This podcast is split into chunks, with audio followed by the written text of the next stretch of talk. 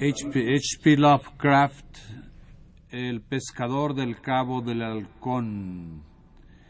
Participan Sol Herrera, Patillades, eh, Montserrat Torres Landa, Homero Bazán Longi, Carlos Montaño, Roberto Aimes, Juan López Moctezuma y estamos en el estudio 2.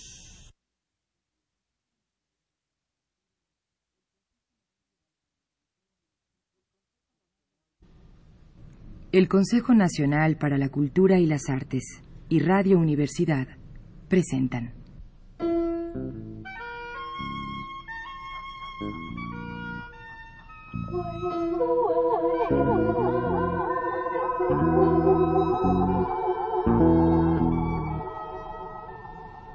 La llave del tiempo. La llave del tiempo.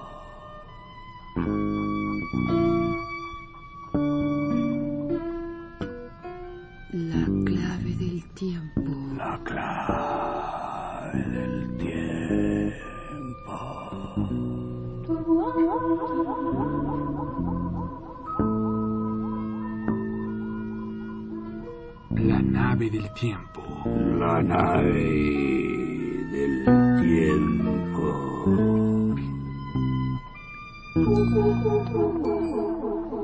El ave del tiempo. El ave del tiempo.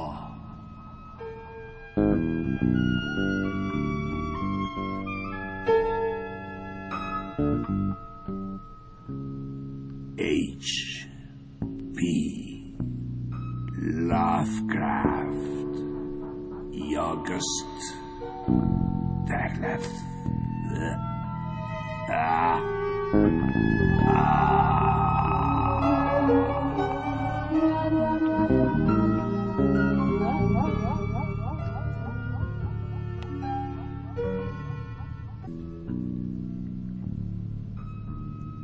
Les habla el que susurra en la oscuridad. H. P. Lovecraft, el maestro. Nació en 1890 y murió en 1937. Fue el fundador y profeta de una religión esotérica y estética, pero no su único evangelista. El círculo de amigos y admiradores que se formó en torno al escritor de Nueva Inglaterra incorporó otros dioses al panteón Lovecraftiano y añadió imaginarios volúmenes a su biblioteca de saberes malditos. Entre esos colaboradores, tal vez la figura más destacada sea August Derleth,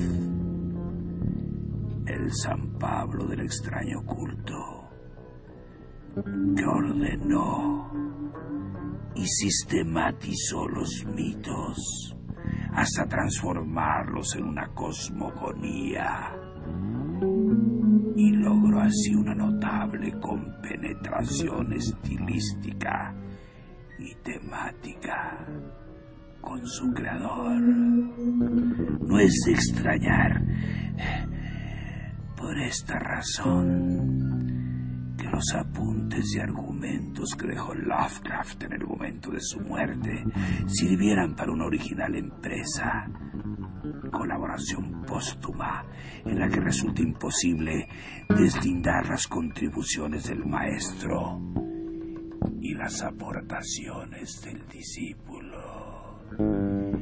¿Quién escribió la historia terrorífica que escucharemos enseguida?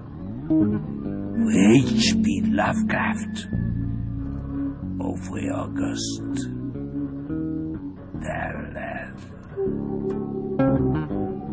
El demonio sabe.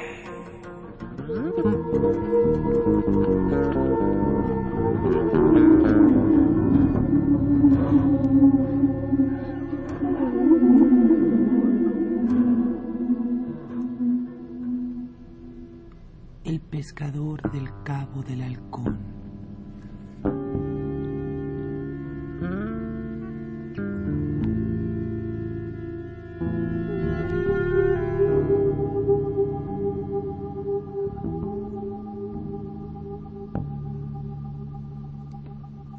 Costa de Massachusetts se rumorean muchas cosas acerca de Enoch Conger.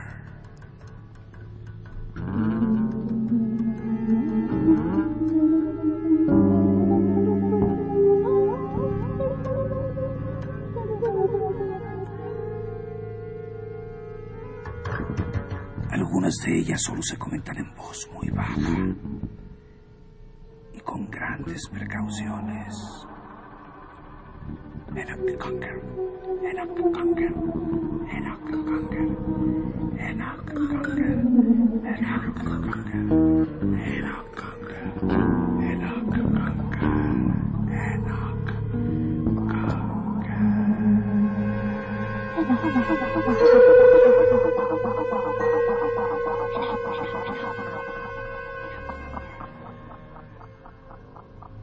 Tan extraños rumores circulan a lo largo de toda la costa, difundidos por los hombres del mar del puerto de Innsmouth, sus vecinos, ya que él vivía unas pocas millas más al sur, en el cabo del halcón.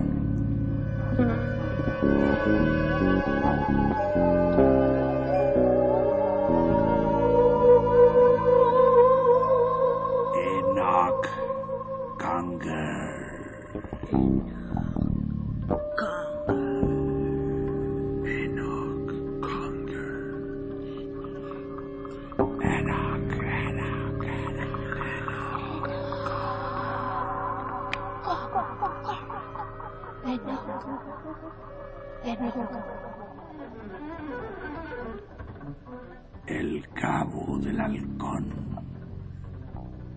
Ese nombre se debe a que allí, en las épocas migratorias, se puede ver a los halcones peregrinos, los esmerejones y aún los grandes gerifaltes sobrevolar aquella estrecha lengua de tierra que se adentra en el mar.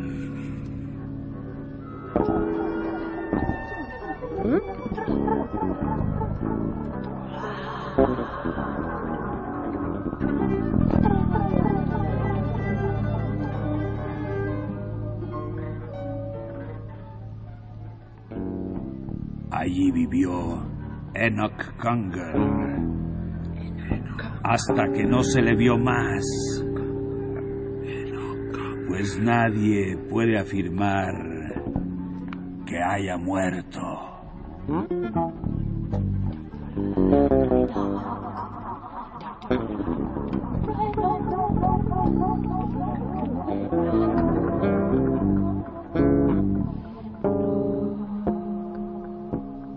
Fuerte, de pecho y hombros anchos, y con largos brazos musculosos.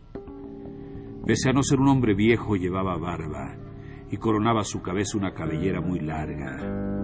Sus ojos azules se hundían en un rostro cuadrado. Cuando llevaba su chubasquero de hombre de mar, con el sombrero haciendo juego, parecía un marino desembarcado de alguna vieja goleta siglos atrás.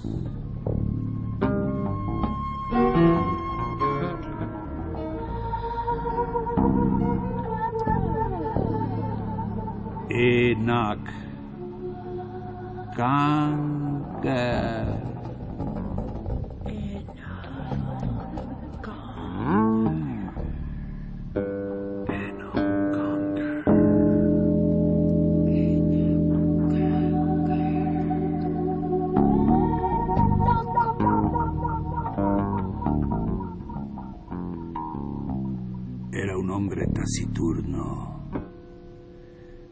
Solo en la casa de piedra y madera que él mismo había construido, donde podía sentir el viento soplar y escuchar las voces de las gaviotas, de las golondrinas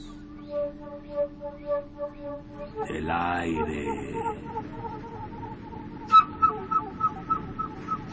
y del mar.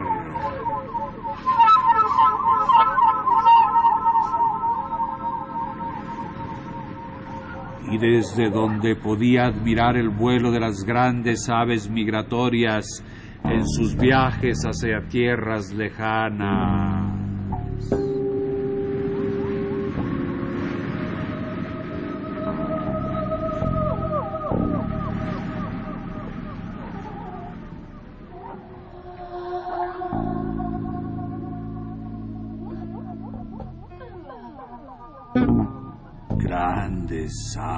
Migratorias en viaje hacia tierras lejanas.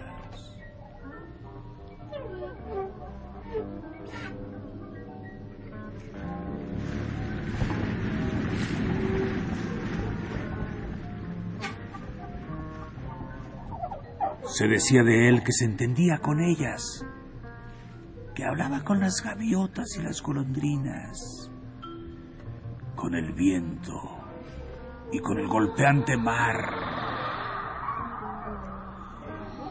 y aún con otros seres invisibles que sin embargo emitían en unos tonos extraños algo parecido a los mudos sonidos de ciertas grandes bestias batracias desconocidas en los pantanos y ciénagas de la tierra.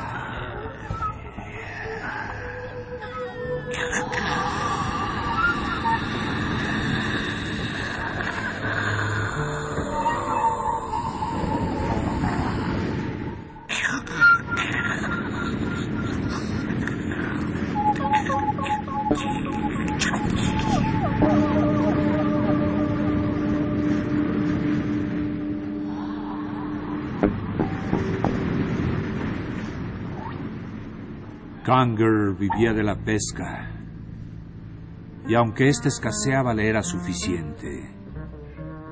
Por el día y por la noche echaba sus redes al mar. Lo que sacaba lo llevaba a Innsmouth, a Kingsport, o aún más lejos para venderlo.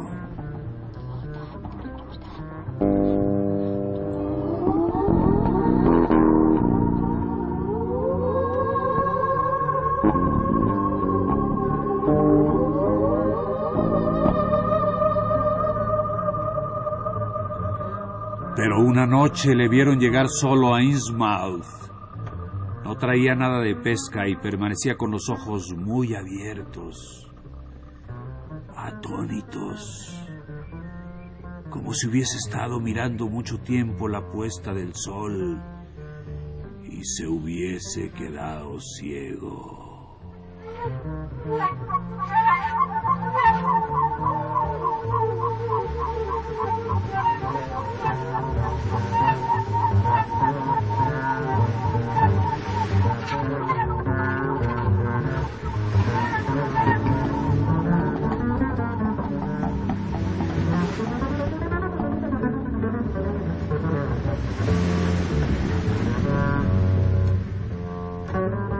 Afueras de la ciudad entró en una de las tabernas donde solía ir, se sentó en una silla solo y se puso a tomar una cerveza. Algunos curiosos que estaban acostumbrados a verle se acercaron a su mesa para beber con él, hasta que bajo los efectos del alcohol empezó a balbucear. Pero hablaba como si lo hiciese para sí mismo, y sus ojos no parecían ver a nadie. Something marvelous tonight.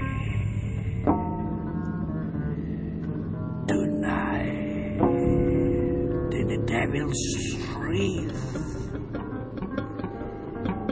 more than a mile away from his mouth. I cast my nets.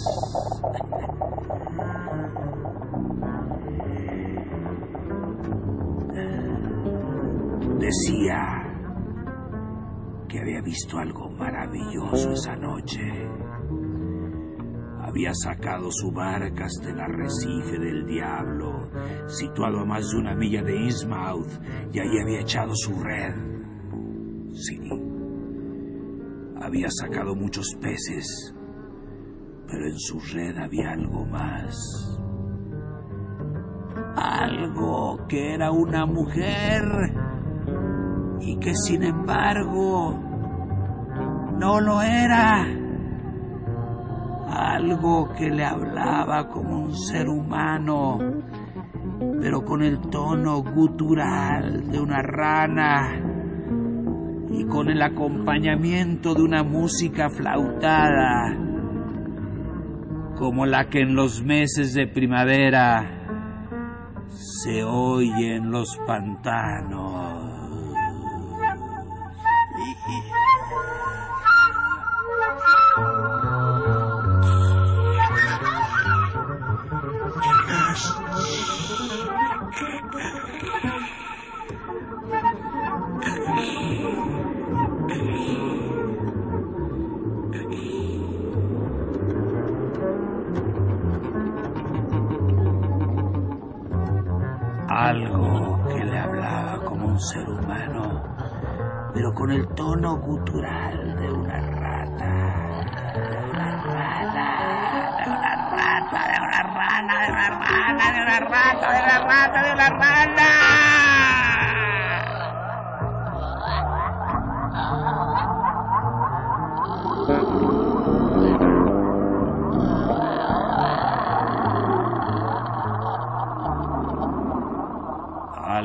Tenía una gran incisión, profunda y ancha en lugar de una boca, pero una infinita dulzura en sus ojos.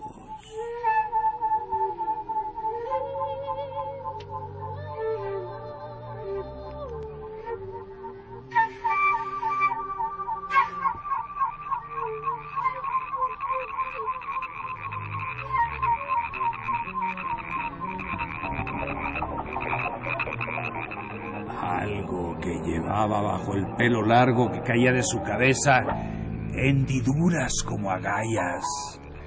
Algo que le rogaba y le suplicaba para que le dejara volver a los fondos del mar. Algo que le prometió a cambio su propia vida si alguna vez la necesitaba.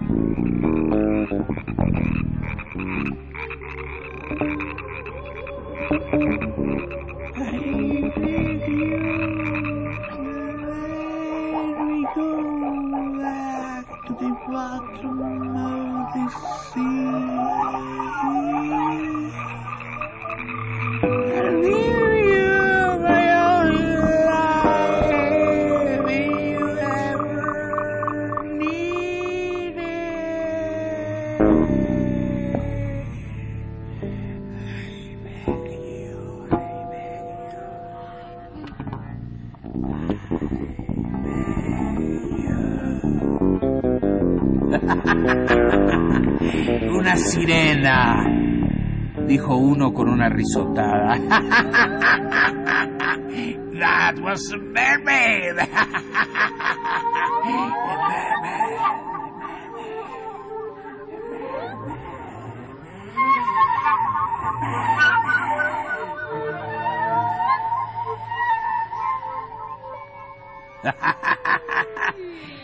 Una sirena.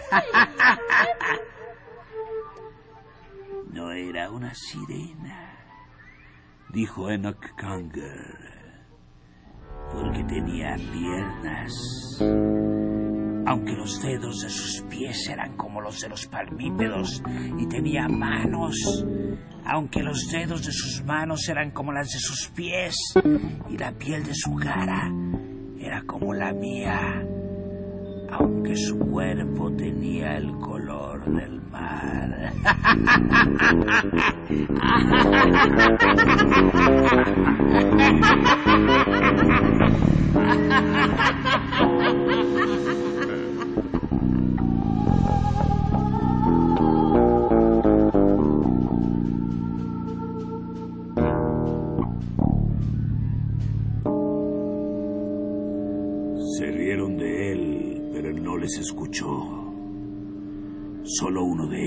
se rió, porque había oído a los viejos hombres y mujeres de Innsmouth contar unas historias muy extrañas que se remontaban a los tiempos de los barcos Clipper y del comercio con las Indias orientales.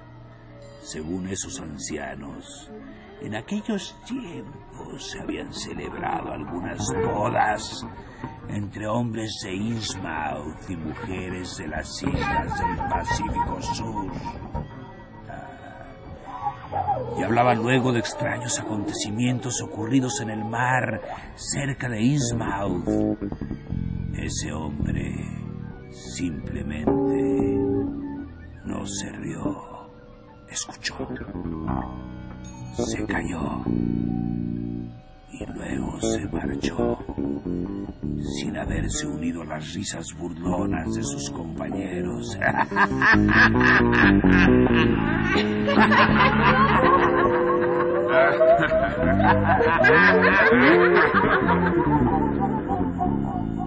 Pero Enoch Conkers no reparó en él.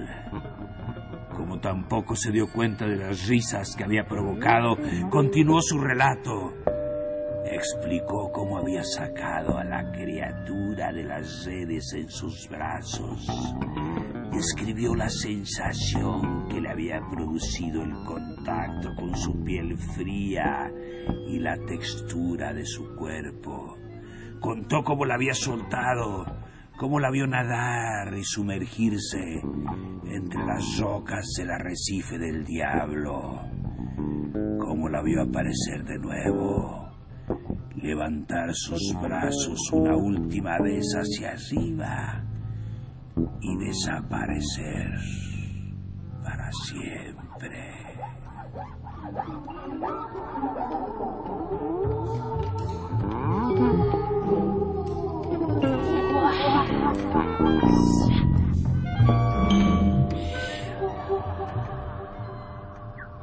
Después de aquella noche, Nockanger volvió poco a la taberna. Cuando venía era para sentarse solo y eludir a cuantos le preguntaban por su sirena. Your mermaid, your mermaid. What about your mermaid? Where's your mermaid? Your mermaid. Querían saber si la sirena le había hecho alguna proposición antes de dejarla libre.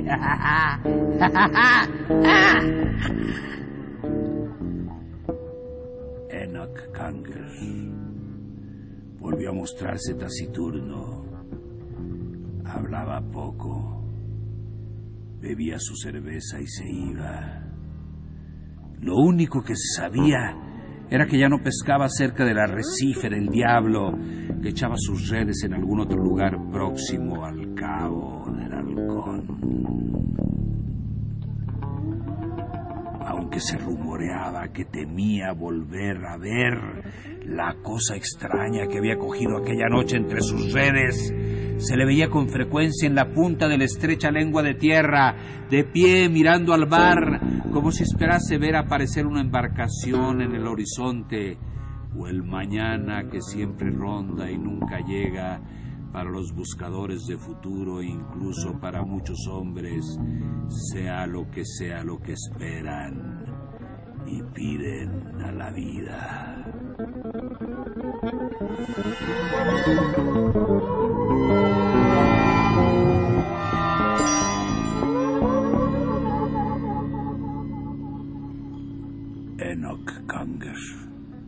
Cada vez más introvertido. Y él, que había sido un asiduo cliente de la taberna de Innsmouth, acabó por no aparecer más por ahí. Se limitaba a traer el pescado al mercado y volvía apresuradamente a su casa con las provisiones que necesitaba. Mientras tanto, la historia de su sirena se extendió a lo largo de toda la costa y tierra adentro hacia Arkham. Arkham. Arkham. Arkham. hasta Danwich.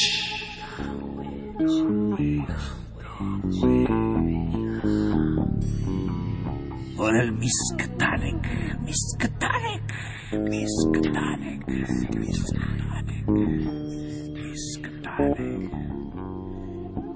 Incluso más allá, en las negras y tupidas colinas, donde vivía la gente menos inclinada a tomarse a broma estas cosas.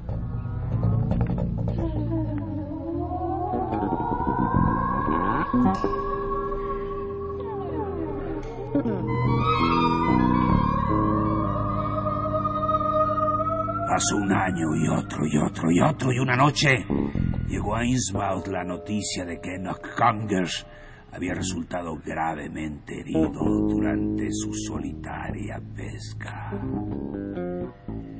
Junto a su cuerpo, se dijo entonces, se hallaban unas huellas mojadas dejadas en el suelo por unos pies palmípedos. Huellas profundas. Huellas monstruosas.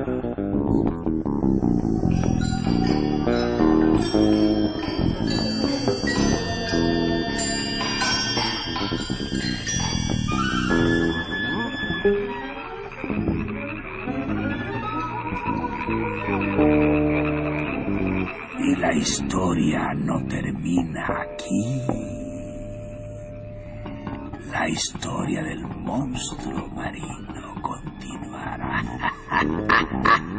en el próximo programa. Estén atentos. Se despide por el momento solo. El que en la oscuridad.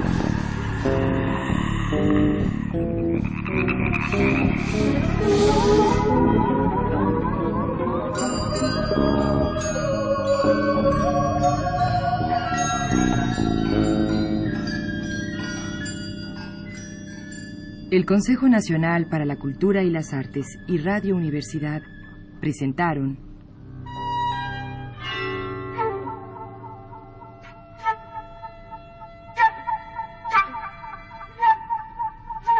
La llave del tiempo. La llave del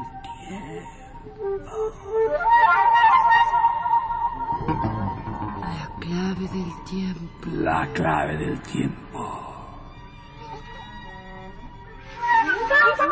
La nave del tiempo.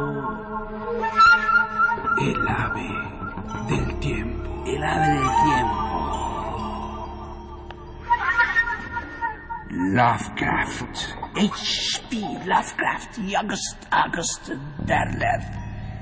Primera parte del pescador del cabo del halcón.